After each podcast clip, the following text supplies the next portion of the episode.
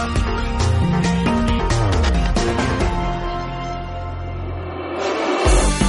Las noticias más importantes están en impactonoticias.com.mx. Buenos días, hoy es 27 de enero del 2020 y estas son las noticias más importantes. Analizan el primer posible caso de coronavirus en Chihuahua. Según medios de comunicación de la capital, el primer caso con posibilidad real de coronavirus en Chihuahua se analiza en el hospital Cristus Muguerza de esta ciudad. Se trata de una niña que se encuentra en cuarentena y en observación. De manera extraoficial, se presume que el padre de la menor trabaja en una mina donde ha tenido contacto con personal originario de China, quienes transmitieron el contagio. Este caso se suma a la lista de los que en Tamaulipas y Jalisco han requerido atención médica y observación plena luego de la presentación de síntomas característicos a la enfermedad. Respecto al coronavirus, sube a 80 los muertos. El número de muertos a raíz del coronavirus se elevó a 80, donde existen hasta el momento 2.744 personas diagnosticadas con la enfermedad en China. La Comisión Nacional de Sanidad de China informó que los contagios 461 siguen en estado grave, mientras que 51 más fueron dados de alta. Lo anterior refleja que en las últimas 24 horas incrementaron en 24 personas el número de fallecidos. En lo local, hombre resulta lesionado tras accidente. Un motociclista fue arrollado por un vehículo en la avenida Luisa Chálvarez y Pedro Estebané, justo a unos metros del complejo del C4 de Camargo. El hecho ocurrió cuando el vehículo invadió el carril de la motocicleta al intentar seguir por la Pedro Estebané, mientras que la motocicleta iba circulando por la avenida Luisa Ch.